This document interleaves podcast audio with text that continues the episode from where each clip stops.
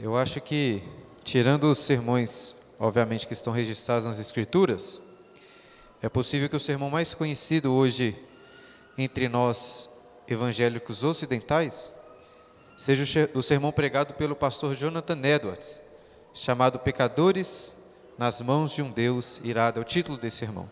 E, se por acaso você já leu esse sermão, deve se lembrar que ele se baseia exatamente neste versículo de Deuteronômio que nós acabamos de ler. Este é um versículo, se você ver aí, ou já leu o Deuteronômio, sabe que faz parte de um cântico que foi composto por Moisés, um cântico que deveria ser guardado para a posteridade, como um importante alerta para o povo de Israel. Porque essa é até uma música muito estranha assim de ser cantada, porque é uma música sobre como que o povo iria desobedecer a Deus. É, no, no final nós vamos falar um pouco mais sobre isso. Mas o pastor Jonathan Edwards, neste sermão, contextualiza esse versículo, dizendo que este verso tem em vista os incrédulos, os ímpios, dentro do povo de Israel, que faziam parte do povo visível de Deus, que viviam debaixo da sua graça, mas ainda assim estão sendo ameaçados pela vingança do Senhor. Pois apesar de todas as obras maravilhosas de salvação de Deus, eles eram rebeldes. E aí, neste sermão, o pastor Jonathan Edwards destaca a parte do versículo sobre a qual ele vai se fundamentar, vai basear o seu sermão, que é essa parte. Há seu tempo quando resvalar o seu pé. E segundo ele, essa declaração parece assim subentender diversas questões que são relativas à punição daqueles israelitas ímpios. E dentre todas essas questões, a primeira que ele destaca é que eles estavam expostos à vingança de Deus, assim como aquela pessoa que anda por um lugar escorregadio e que irá naturalmente deslizar o seu pé, escorregar, e ao cair, irá cair na destruição, no castigo do Senhor. E a partir então dessas considerações, Jonathan Edwards passa a, a um exame do tema principal do seu sermão, que é o seguinte: não há nada a não ser a boa vontade, não há nada a não ser a boa vontade de Deus, que impeça os ímpios de caírem no inferno a qualquer momento. E aí deixe-me citar apenas uma das aplicações que Jonathan Edwards faz se dirigindo à sua igreja. É, aqueles que já leram, posso, para que aqueles que já leram possam se lembrar, e talvez se você não conhece esse sermão, para você ter uma ideia daquilo que foi dito. Jonathan Edwards se dirige à sua congregação dizendo assim: Vossas iniquidades vos fazem pesados como chumbo, pendentes para baixo, pressionados em direção ao inferno pelo próprio peso. E se Deus permitisse que caíssem, vocês afundariam imediatamente, desceriam com a maior rapidez e mergulhariam nesse abismo sem fundo. Vossa saúde, vossos cuidados e prudência vossos melhores planos, toda a vossa retidão, de nada valeriam para sustentar-vos e conservar-vos fora do inferno. Seria como tentar segurar uma avalanche de pedras com uma teia de aranha. É um sermão com imagens, ilustrações bem fortes que marcaram aquela geração. E olha, irmãos, desde a primeira aula destes dos livros que nós estamos estudando as Escrituras, nós temos aprendido que nós temos aprendido sobre a graça de poder estar diante da presença de Deus, pelo fato de que Deus salvou o seu povo para trazê-los junto de si. E é uma bênção, é uma bênção estar na presença de Deus, mas é também um grande e terrível perigo. O que nós temos aprendido, aprendido desde o início é que em Gênesis, por causa do pecado, o homem e a humanidade foram afastados da presença de Deus. Mas em Gênesis nós vimos também uma esperança nas promessas. Promessas que começam a se cumprir no livro do Êxodo. Pois em Êxodo nós vemos Deus salvando o povo do Egito e os trazendo para a sua presença, primeiro no Monte Sinai, depois no tabernáculo. O livro seguinte, o livro de Levítico, é o drama da entrada. Como que essas pessoas pecadoras e ímpias poderiam entrar ali pelo tabernáculo, penetrando dentro do Santo dos Santos? Como poderiam viver na presença de Deus. Mas ainda era um tabernáculo, tendas, e restava parte fundamental da promessa de Deus a Abraão, lá em Gênesis, de que eles habitariam uma terra e que Deus habitaria no meio deles para sempre. Em Números, nós vemos a narrativa do povo indo para a conquista da terra prometida. Mas Números é mais sobre a falha do povo, pois eles falharam, desobedeceram. E assim se levanta uma segunda geração, que nós vemos também em Números. E é para essa geração, depois de 40 anos no deserto, que Moisés escreveu estes livros.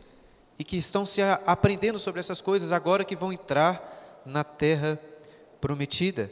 É sobre isso que nós temos visto até então. E é diante deste povo ali, na cidade de Moabe, quando Moisés estava aqui nessa região com todo o povo, que ele dirige as suas últimas palavras. O livro de Deuteronômio é o livro das palavras de Moisés. São sermões, são discursos de Moisés para o povo que estavam que estava prestes a entrar na terra prometida. E como coloquei no título, essas palavras são palavras de renovação da aliança que Deus fez com o seu povo, uma aliança de amor. Nós aprendemos no último domingo que Deus os amou. Lá em Deuteronômio 7, um texto impressionante da palavra do Senhor. Deus não os amou porque teve qualquer afeição por eles, porque eram o maior dos povos ou algo assim. Pelo contrário, eram pequenos. Deus os escolheu por amor e para guardar a aliança que ele fez com os seus pais. Agora, como consequência deste amor de Deus, como consequência da salvação, não como causa, mas como consequência, aquelas pessoas deveriam amar a Deus. E como eles iriam amar a Deus? Obedecendo os seus mandamentos. Por isso que o livro de Deuteronômio é tão focado na lei do Senhor. Agora, o grande problema em Deuteronômio é que, mesmo sendo salvos, mesmo sendo alvos do amor e da graça de Deus, o povo iria desobedecê-lo. Não iriam cumprir a lei, mesmo essa segunda geração. De forma que não havia esperança alguma para Israel, enquanto dependesse da obediência deles. O que restaria para eles era apenas a vingança de Deus, o castigo de Deus, assim que os seus pés resvalassem, assim que eles se deslizassem, seriam destruídos. A única esperança para Israel sempre esteve no Messias prometido. Esse sim, não deixou os seus pés se resvalarem, não desviou nem para a esquerda, nem para a direita. Permaneceu firme e agarrados nele, no Messias prometido, que o povo poderia ter qualquer esperança. No, no último domingo, nós começamos a ver aqui um esboço e vimos essa primeira parte. Vimos um prólogo, vimos os primeiros dois discursos de Moisés, quando ele, primeiro no, é, no início, ele fala, ele lembra o povo sobre a história desde que eles saíram do Egito. E no segundo, ele vai relembrá-lo sobre as leis, os mandamentos do Senhor e que como deveriam obedecer estes mandamentos. Isso é o que nós vimos. E agora no capítulo 27, que nós vamos estudar a partir de hoje até o final, queria que você, se puder, deixe a sua Bíblia aberta aí. Nós vamos ler hoje vários textos para que você acompanhe. Certamente isso vai te ajudar. Sem a Bíblia, acho que você pode ficar um pouco perdido. Capítulo 27, é, Moisés começa com a instituição de um ritual importante para o povo quando eles passassem do Jordão. E o texto diz assim, capítulo 27, dos versículos de 1 a 3. Moisés e os anciãos de Israel deram ordem ao povo, dizendo: Guarda todos estes mandamentos que hoje te ordeno, no dia em que passares o Jordão, a terra que te der o Senhor teu Deus. Levantar-te-ás pedras grandes e as cairás.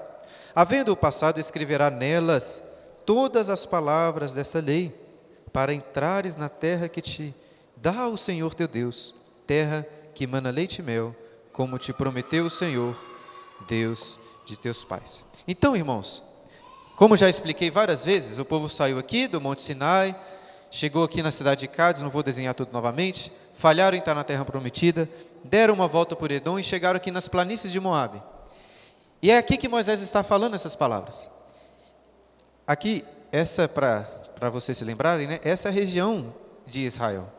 Aqui nós temos o Mar da Galileia, depois o Mar Morto, e entre esses dois mares nós temos o que é conhecido como Rio Jordão. Moisés está falando, quando eles passarem então esse rio, o que, que eles deveriam fazer? Deveriam é, lavrar pedras para escrever essas leis que Deus tem os ordenado. Mas qual que era o objetivo disso? Os lembrarem de cumprirem todos os mandamentos, de obedecerem a Deus.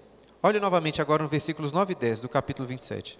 Falou mais Moisés, juntamente com os sacerdotes levitas, a todo Israel: Guarda silêncio e ouve, ó Israel. Hoje viestes a ser povo do Senhor teu Deus.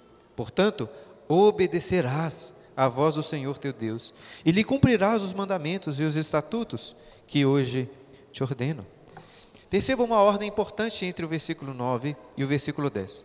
Primeiro, nós vemos no versículo 9 que, o, que aquele povo é dito assim: vieste a ser povo, hoje vieste a ser povo do Senhor. Primeiro eles se tornam povo. Depois, como consequência, versículo 10: portanto, obedecerás à voz do Senhor. Essa é a ordem, nós somos salvos para obedecermos a Deus. Já disse no último domingo, e lembro os irmãos: Deus não os salvou da escravidão do Egito apenas por dó do sofrimento que eles passavam ali. Deus os salvou do Egito para que eles fossem o seu povo e ele fosse o seu Deus para ter um relacionamento de amor com eles. Assim, irmãos, como nós temos aprendido que Deus salva a sua igreja, o seu povo, não apenas para nos libertarmos, para nos libertar do, castigo, do, do pecado e do inferno. A salvação não diz respeito apenas a ser salvo do inferno e ir para o céu. Nós somos salvos para ter um relacionamento com Deus, porque Deus é também, mas não é apenas um juiz que nos justifica, não é apenas um libertador que nos salva. Ele é um pai que nos liberta da escravidão do pecado para termos comunhão com ele, vida plena e uma vida de obediência. E claro, como temos visto também, não uma obediência legalista, mas em amor, porque Deus nos amou, devemos amar a Deus obedecendo os seus mandamentos. Amar a Deus é obedecer os seus mandamentos. Às vezes as pessoas falam muito sobre amar a Deus, sobre amor, mas amar a Deus, a Bíblia deixa muito clara, sem sombra de dúvidas, é obedecer os seus mandamentos.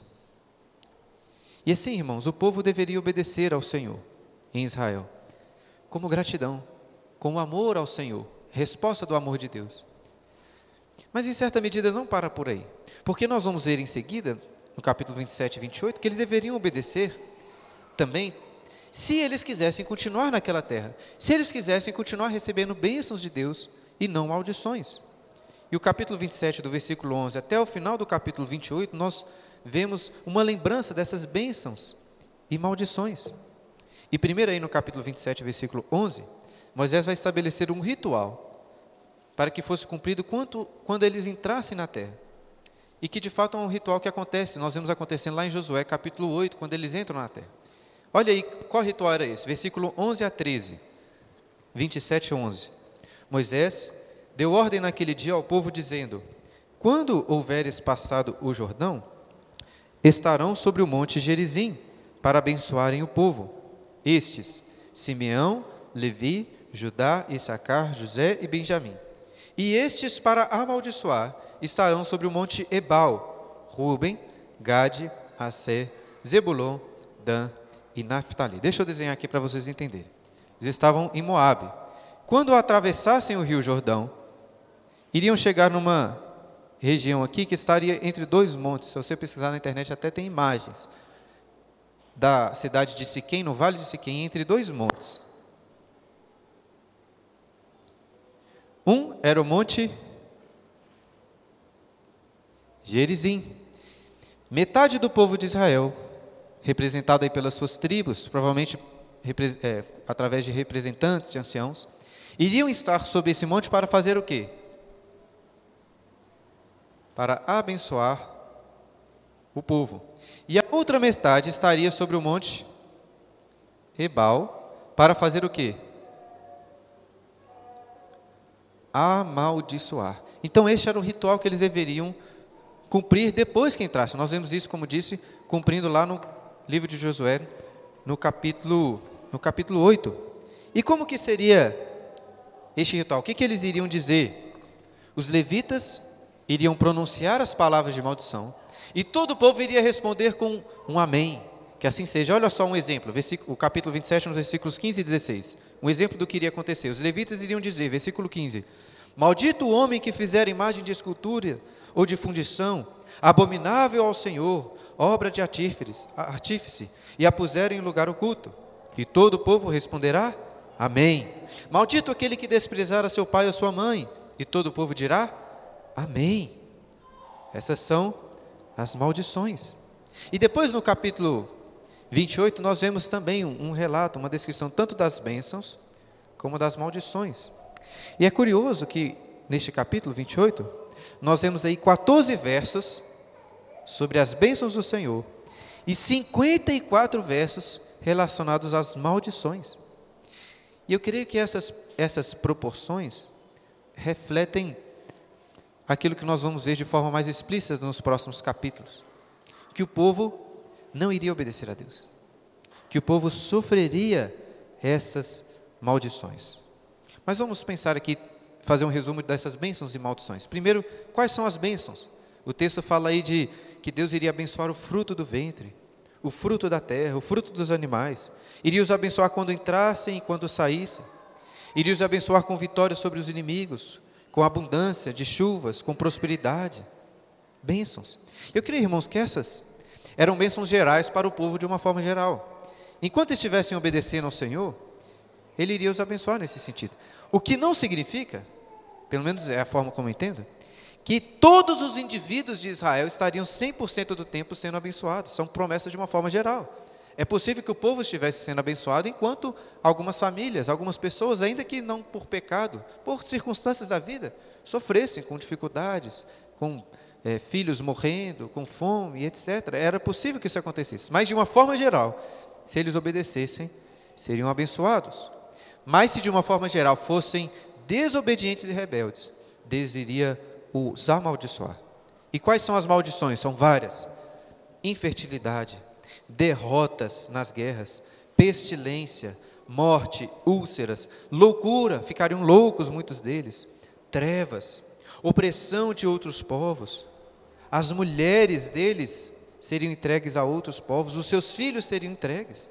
Olha só Quão terrível isso no capítulo 28, no, no versículo 32, o que diz: Teus filhos e tuas filhas serão dados a outro povo. Versículo 32. Os teus olhos o verão e desfalecerão de saudades todo dia, porém a tua mão nada poderá fazer. Consegue imaginar uma situação terrível? Imaginem, Renatinha, os filhos vão embora, você não sabe, não tem mais nada o que ser feito. E o texto diz: vocês vão morrer de saudade, desfalecer de saudades todos os dias. Difícil de pensar em algo pior do que isso, não é mesmo?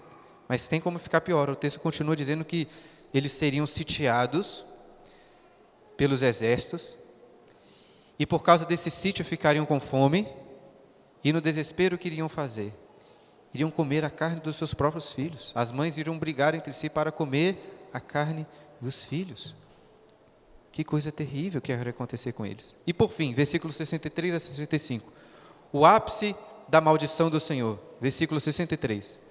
Assim como o Senhor se alegrava em vós outros, em fazer-vos bem e multiplicar-vos, da mesma sorte o Senhor se alegrará em vos fazer perecer e vos destruir. Sereis desarraigados da terra qual passais para possuí-la. O Senhor vos espalhará entre todos os povos, de uma até outra extremidade da terra. Servirás ali a outros deuses que não conheceste, nem tu, nem teus pais. Servirás a madeira e a pedra. Nem ainda entre essas, essas nações descansarás, nem a planta do teu pé terá repouso, porquanto o Senhor ali te dará coração tremente, olhos mortiços e desmaio de alma. O ápice do castigo de Deus é espalhá-los para longe da sua presença. E o que, que Deus iria achar de fazer tudo isso? O texto diz que ele ficaria com o coração pesaroso. O texto diz que ele vai se alegrar em vos fazer perecer e vos fazer destruir quando eles desobedecessem. Os tirando da sua presença. E não daria a eles descanso, não daria a eles repouso. Lembrem-se dessa parte do descanso, né, quando hoje à noite estivemos meditando sobre o descanso de Deus no sétimo dia. Mas Voltando ao texto aqui, irmãos, deixe, deixe me explicar melhor essa relação da obediência com bênçãos e da desobediência com as maldições. Deixe-me explicar novamente até porque semana passada falei um pouco sobre isso, rapidamente, o Elbert até veio fazer para mim depois algumas importantes perguntas. Eu gostaria de explicar para que não fique dúvidas. Se o povo obedecesse, eles seriam abençoados. E eu disse que isso se aplica a nós também hoje, pois devemos obedecer para sermos abençoados por Deus. Agora é evidente que o contexto mudou, ainda que a realidade seja a mesma. Mas nós não somos o povo de Israel prestes a entrar na terra de Canaã. Agora, esta imagem do povo entrando na terra de Canaã, a Bíblia nos ensina que é uma sombra da realidade que nós temos hoje.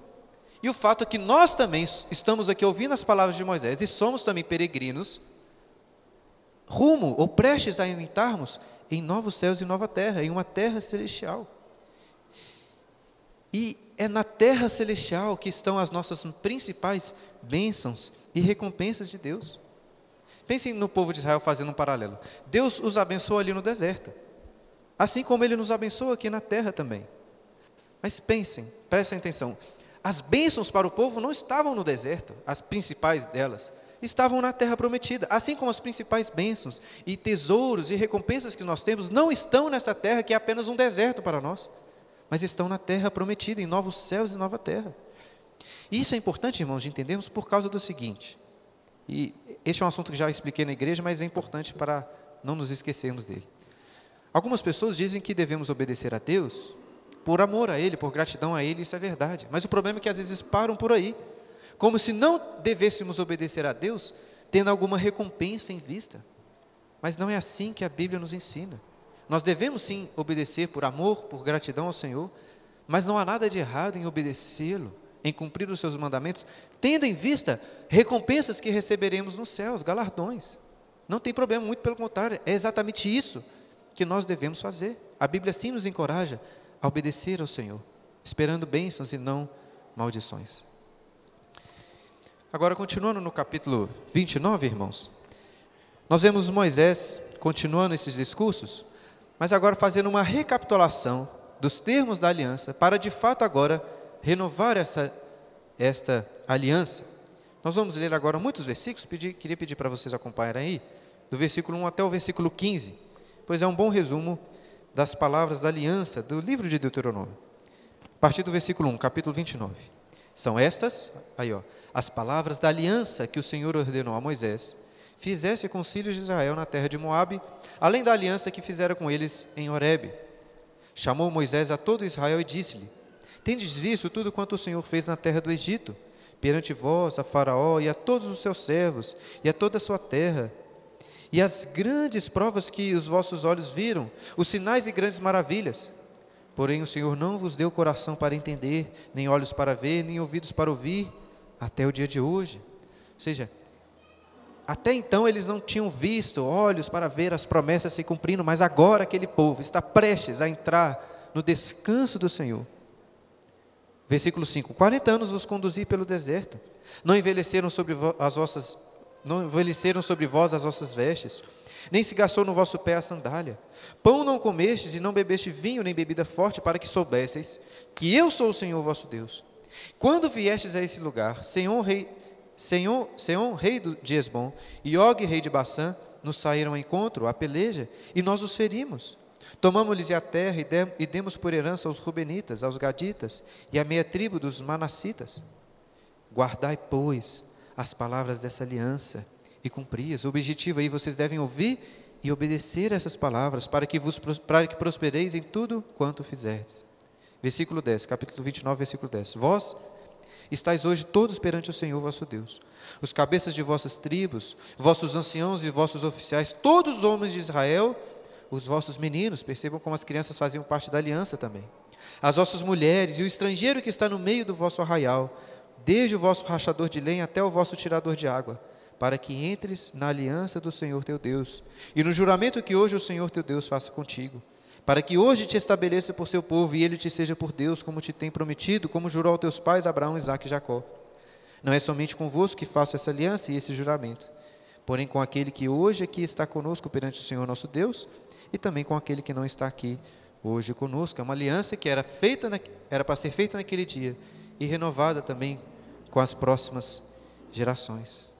Mas eu destaco mais uma vez no versículo 9 a importância deles terem sido salvos por Deus e agora guardarem as palavras dessa aliança, cumprir estes mandamentos. E quais mandamentos eles deveriam cumprir? Deixe-me destacar mais um versículo, agora o versículo 29, olha aí.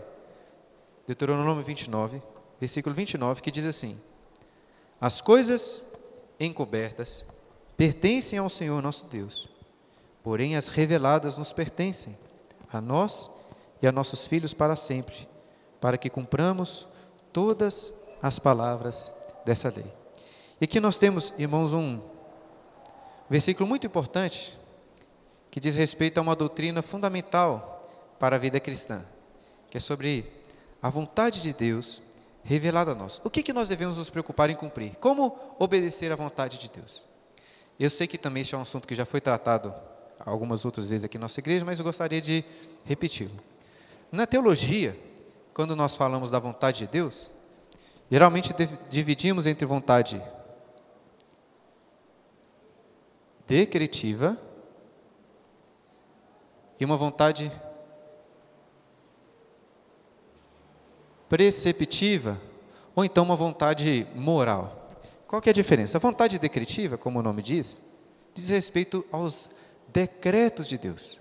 Aquilo que o Senhor, antes da fundação do mundo, determinou que iria acontecer. Já a vontade preceptiva, ou vontade moral, ou vontade de lei, diz respeito aos mandamentos de Deus, aquilo que Ele quer que você faça.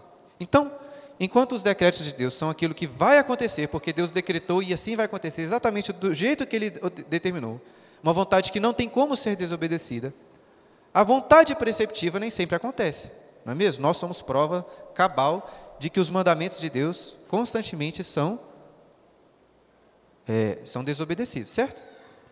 Esta vontade decretiva é também uma vontade que nós usamos, usando esse versículo que acabamos de ler, pode ser chamada de vontade encoberta, ou então uma vontade escondida, porque ela não está para nós revelada.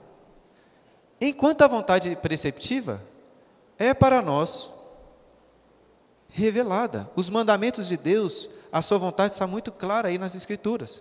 E enquanto essa vontade decretiva encoberta, nós lemos aí, pertence ao Senhor.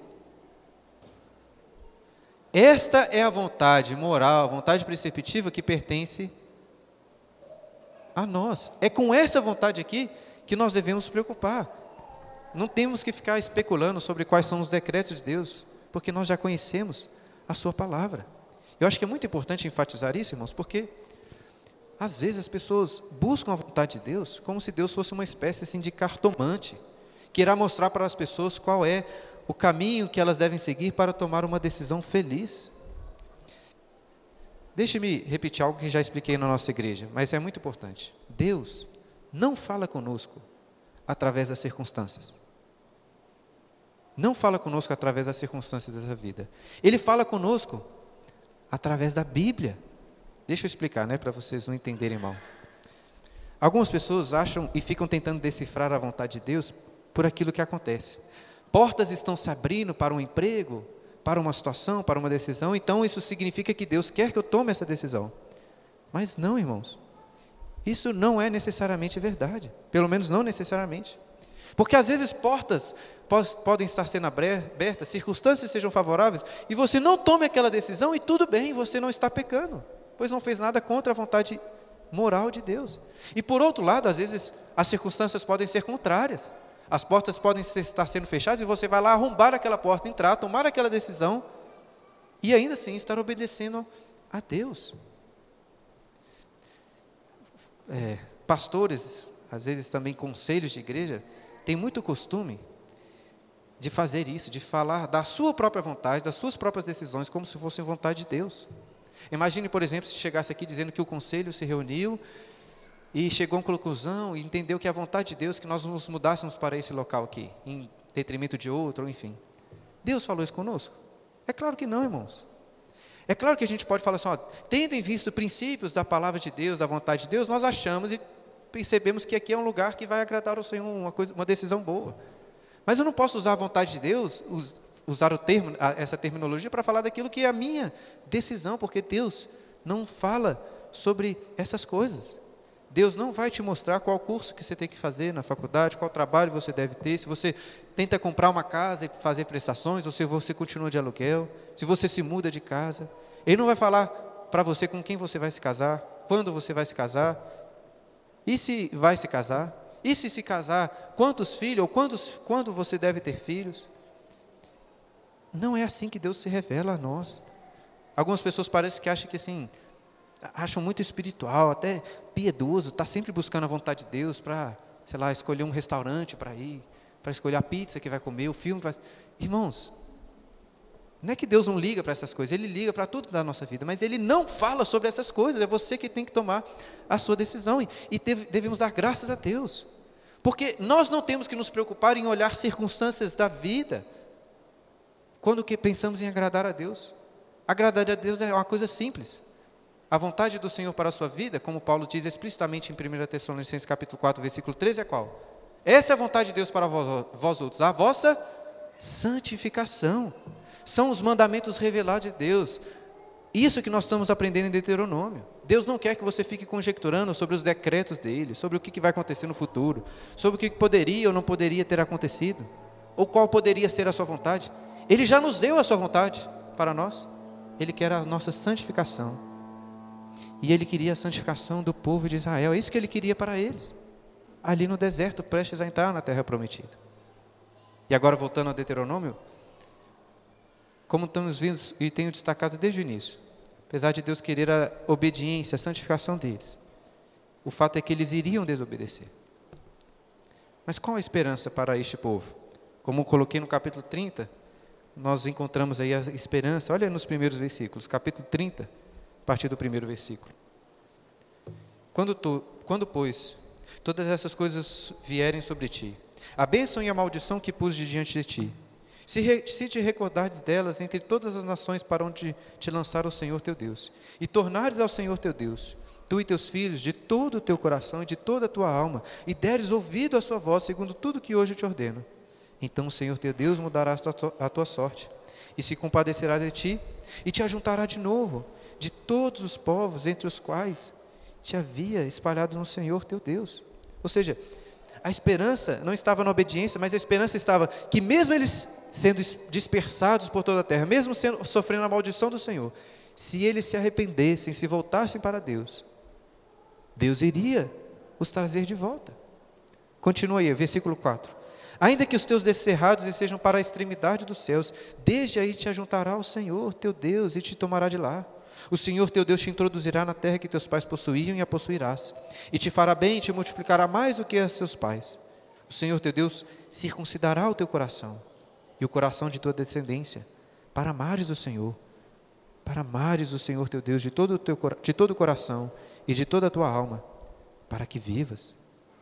O que eu estou querendo sacar, irmãos, que a esperança nunca esteve no cumprimento, mas no arrependimento de quando desobedecerem, de voltarem os seus olhos para Deus. A esperança estava nesta ação de Deus, de renovar, de circuncidar o coração do povo de Israel.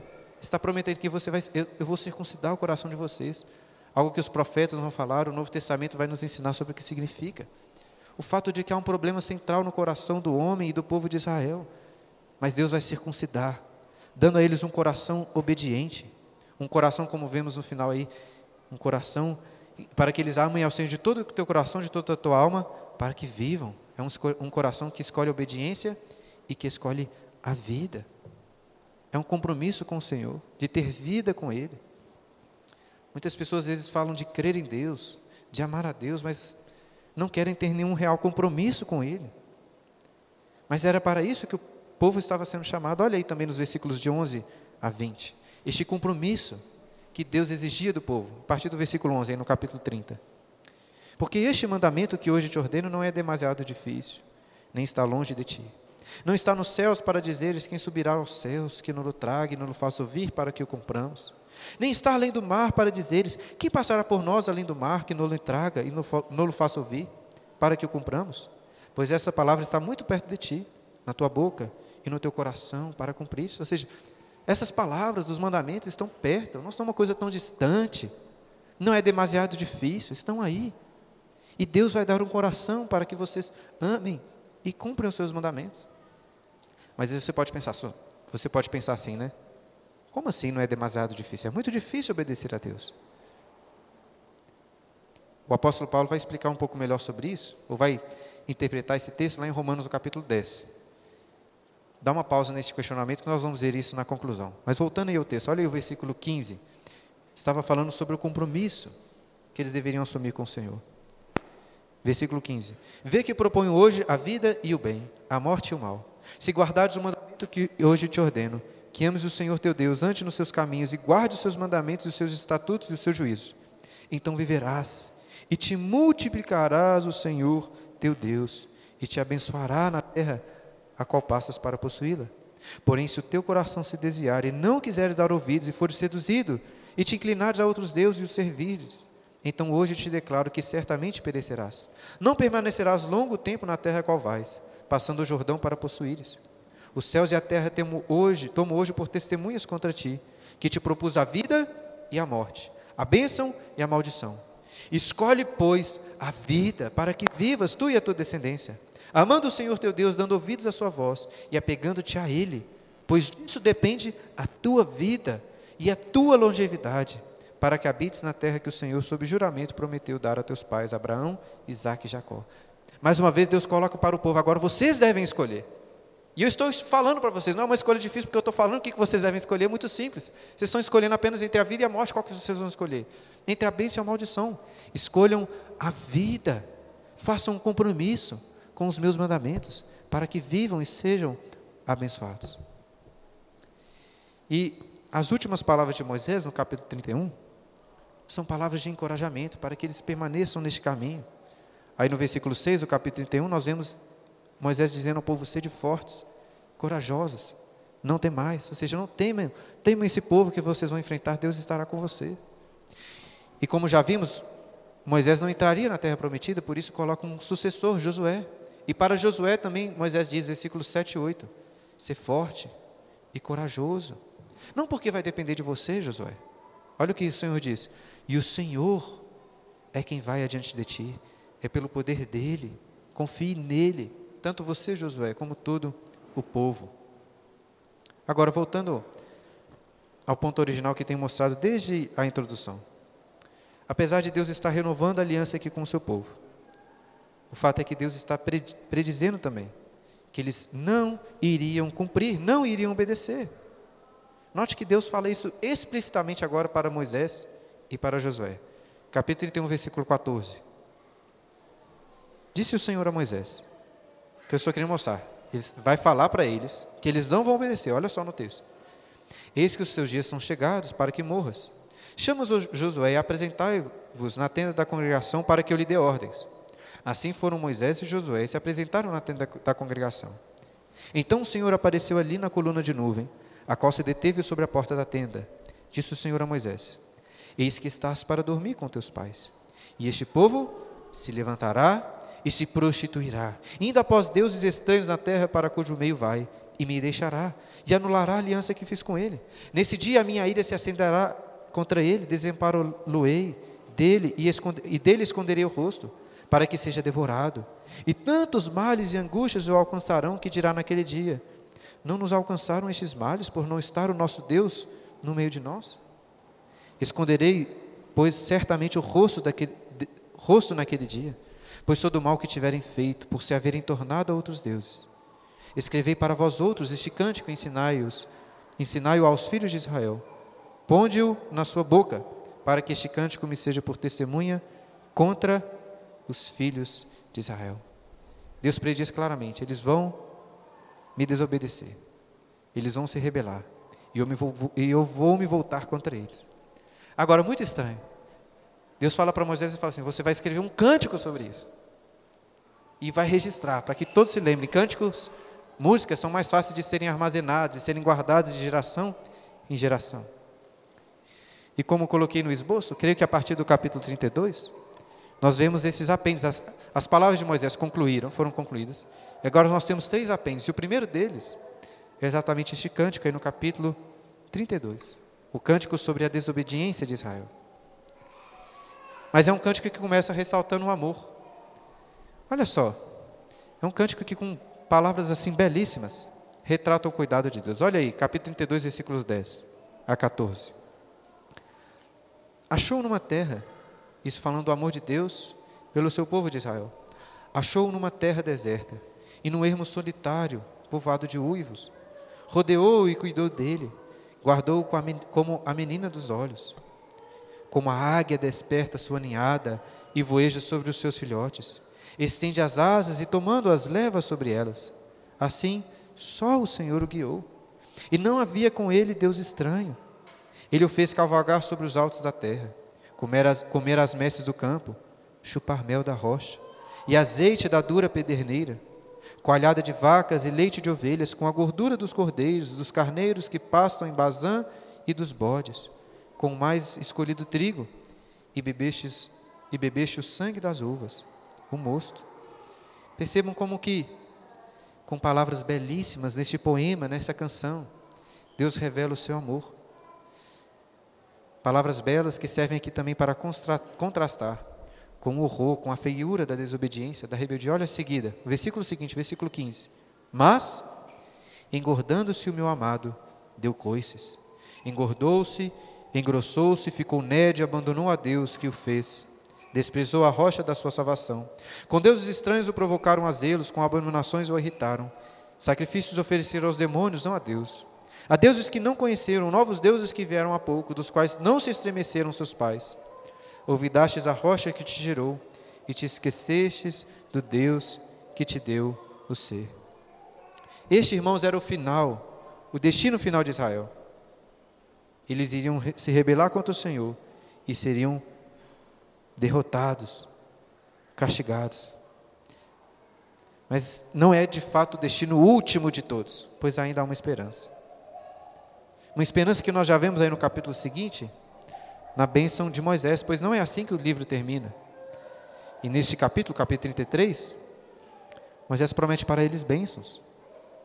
Semelhante à bênção lá de Jacó no final de Gênesis, sobre as doze tribos, agora temos bênçãos de Moisés sobre eles. Bênçãos que terminam com boas novas, de alegria. Olha só, versículo 29, capítulo 33, versículo 29. Feliz como que um povo pode ser assim feliz sabendo dessas coisas? Mas ele diz: Feliz és tu, Israel. Quem é como tu, o povo salvo pelo Senhor? Escudo que te socorre, espada que te dá alteza. Assim os teus inimigos te serão sujeitos, e tu pisarás os seus altos. Deus promete para eles alegria. E o último capítulo do livro parece terminar com um final assim trágico, deprimente. A morte de Moisés.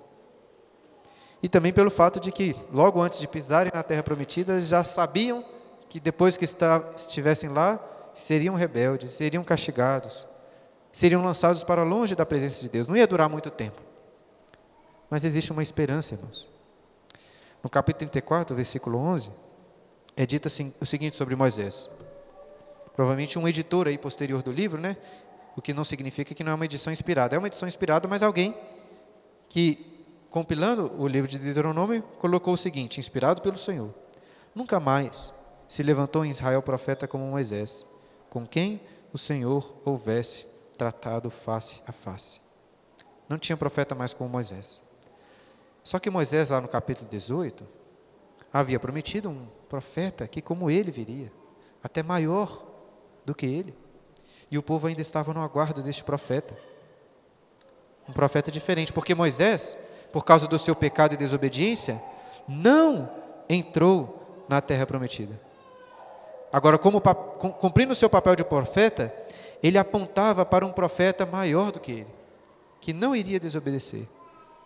E nós vemos no Novo Testamento é, claramente essa expectativa de um profeta. Filipe, apóstolo Filipe, quando conhece Jesus, vai lá até Natanael e fala assim: Natanael, aquele profeta que nós esperávamos chegou. Vários outros textos falam sobre isso. O apóstolo Pedro, em Atos capítulo 3, ele aplica essas palavras, mostrando como elas apontavam para Jesus, o profeta que veio. Porque, irmãos, Jesus, o profeta maior, é a esperança prometida em Deuteronômio e em todo o Antigo Testamento. Agora, qual que é realmente a esperança que nós temos em Jesus? Como entender isso? Eu gostaria de concluir pedindo que os irmãos abram lá suas Bíblias em Romanos. Lembrem-se que antes falei que Paulo cita Deuteronômio em Romanos, o capítulo 10. Eu acho que não teríamos como terminar de outra maneira, mas creio que é uma conclusão ou uma interpretação dessas palavras da aliança que Deus disse que estariam perto deles. Olha o que, que Paulo fala sobre isso. Romanos capítulo 10, a partir do versículo 5. Romanos 10, 5. Olha aí. Ora, Moisés, eu estou falando de Moisés, escreveu que o homem que praticar a justiça decorrente da lei viverá por ela. Mas a justiça decorrente da fé, percebam que ele está fazendo um contraste. Justiça decorrente da lei justiça da fé. A justiça decorrente da fé assim diz: Não pergunteis em teu coração quem subirá ao céu, isto é, para trazer do alto a Cristo, ou quem descerá ao abismo, isto é, para levantar Cristo dentre os mortos. Porém, que se diz? A palavra está perto de ti, na tua boca e no teu coração, isto é, a palavra da fé que pregamos. De onde que Paulo tirou essas palavras aqui, irmãos? Essas palavras de Moisés? Do livro de Deuteronômio, das palavras da aliança, lá no Antigo Testamento. Paulo está citando aqui as palavras de Moisés em Deuteronômio e dizendo que elas são palavras do Evangelho, as palavras de fé. Irmãos, o que nós temos que entender, isso é muito importante, o Evangelho do Novo Testamento, de Paulo, é exatamente o mesmo Evangelho do Antigo Testamento. Quais são as palavras que estavam aí no seu coração e na sua boca? As palavras da aliança, as palavras que, como Paulo fala aí, as palavras da fé. Agora olha o que Paulo continua dizendo, Romanos 10, 9 e 10. Se com tua boca confessares Jesus como Senhor, e em teu coração creres que Deus o ressuscitou dentre os mortos, serás salvo. Porque com o coração se crê para a justiça e com a boca se confessa a respeito da salvação. Essas palavras que estão próximas, se com a tua boca, lá como eh, Moisés falou em Deuteronômio, perto da tua boca, perto do teu coração, se tua boca confessares Cristo como Senhor, e em seu coração creres. Moisés estava falando sobre Cristo, irmãos. Voltando em algo que nós temos falado desde domingo passado. Nós somos salvos pela graça. Assim como o povo de Israel, não por obras de obediência. Mas o fato é que nós somos salvos para as boas obras de obediência. Deus nos salvou para que possamos amá-lo e obedecer os seus mandamentos. E é por isso que nós estamos estudando aqui essas leis, para que possamos, como povo de Deus hoje também, cumprir essas leis com todo o nosso coração. Mas o problema em Israel, irmãos, é o mesmo problema para nós hoje. Porque assim como Moisés sabia que eles não iriam obedecer, eu sei também. Posso falar aqui um milhão de vezes sobre a lei do Senhor. Eu sei, tenho certeza que você e eu iremos desobedecer estes mandamentos. Não iremos cumprir perfeitamente. E é exatamente por isso que se a sua esperança estivesse em obras de justiça, como Paulo fala aqui, em viver pela lei, em cumprir a lei e por isso ser salvo, você estaria completamente perdido. E é por isso que disse no início e volta a falar. A nossa esperança nunca esteve em nós cumprirmos a lei, na justiça decorrente da lei, no cumprimento dela. A nossa esperança sempre esteve no arrependimento. E termos os nossos olhos convertidos e voltados para o Senhor, para a graça de Deus. Nossa esperança está nisso. Como o apóstolo João vai dizer em sua carta, nós estudamos aqui com o presbítero Éder. Eu estou escrevendo essas coisas para vocês, João vai dizer, para que vocês não pequem. Não é isso que ele fala lá? Para que não pequeis. Ou seja, estou falando essas coisas para que vocês não pequem, pelo amor a Deus. Agora, se vocês pecarem, lembrem-se que vocês têm um advogado junto ao Pai. Porque essa é a vida cristã, irmãos. Não adianta eu falar para vocês assim, ó, está aqui as leis, cumpra essas leis e vivam a santidade. Vocês não vão cumprir, eu não vou cumprir. Nós vamos obedecer. Não quero desencorajá-los, obviamente. Estou fazendo isso porque temos que fazer. Amar a Deus e obedecer os mandamentos. Mas se a nossa esperança estivesse nisso, estaríamos todos perdidos. A nossa esperança está nos arrependermos quando pecarmos. A vida cristã é uma vida de arrependimento. Essa é a primeira tese que Lutero colocou lá nas suas 95, 95 teses. Devemos viver assim. E existem, irmãos, vários paralelos do povo de Israel e a nossa igreja hoje. Assim como eles estavam prestes né, a atravessar o Rio Jordão e entrar na terra prometida, nós também estamos. Prestes a entrar na terra prometida, em novos céus e nova terra. Assim como for, foram salvos do Egito, não fomos salvos da escravidão do pecado, para vivermos uma vida de obediência, para amarmos a Deus na presença dele. Deus está conosco, assim como estava com eles.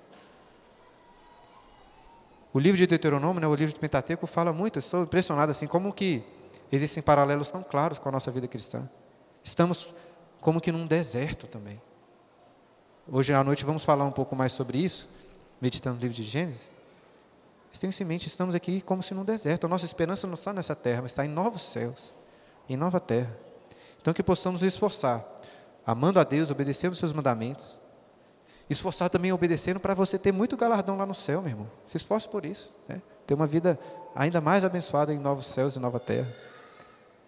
Mas por amor ao Senhor, que você cumpra os seus mandamentos. Estou falando essas coisas para que vocês não pequem, né? Como o João disse. Agora, quando vocês pecarem, lembrem-se que você, vocês têm um advogado junto ao Pai. Ele é a nossa esperança, né? Se não fosse por ele, estaríamos todos completamente perdidos. Mas graças a Deus por Jesus. Este é o fim do Pentateuco. Irmãos, pela graça do Senhor, depois nós vamos continuar. Vai ser, Josué vai ser com o Senhor? Nós vamos continuar aí a história da redenção. O presbítero César também vai dar aula sobre o livro de Josué. Mas sobre o Deuteronômio, principalmente essa última parte. Alguém gostaria de fazer alguma pergunta? O Simon está aqui, Simon. O Lucas, traz aqui o microfone para o Simon, por favor. Nós temos ainda aqueles oito, nove minutinhos no final da aula para terminar. É, no capítulo 30, no verso 1 verso 3, que o senhor leu, fala que o Senhor iria né, castigar o povo de Israel, mas que se eles se convertessem, eles iam, é, ele ia, aqui no versículo 3 fala: O Senhor teu Deus mudará a tua sorte e se compadecerá de ti e te ajudará de novo de todos os povos entre os quais te havia espalhado o Senhor teu Deus. Uhum. Então aqui é, eu imagino que assim o povo que foi castigado, eles não seriam todos condenados eternamente, mas o Senhor os resgataria.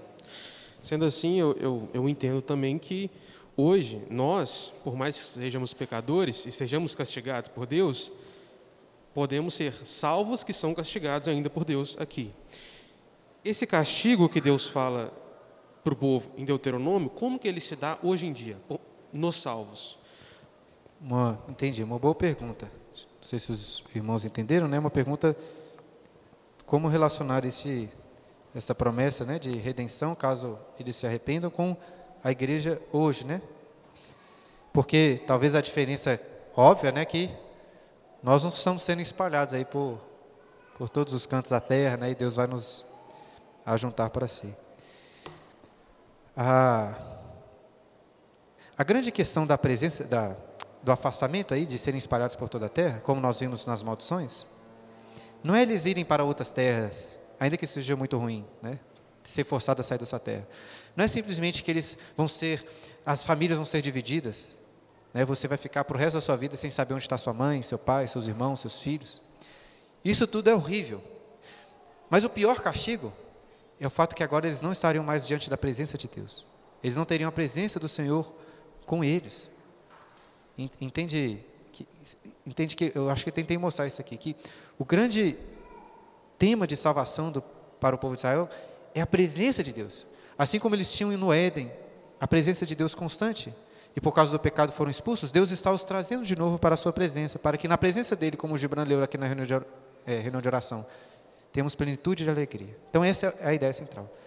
E ao serem castigados, seriam castigados para longe da presença de Deus. E isso é muito claro e evidente também para a nossa realidade na nova aliança, no Novo Testamento.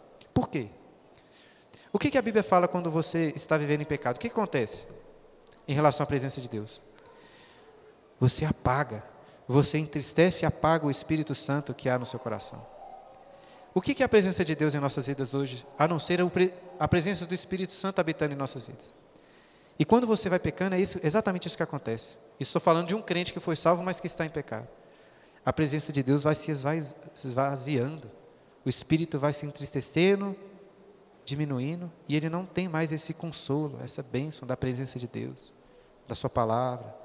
Então, entendo que se aplica exatamente dessa forma: é Deus se afastando de nós. E como ele se afasta de nós? Não é nos levando para longe dele, mas é ele se esvaziando do nosso coração. Entendo que se aplica assim. Faz sentido? Beleza.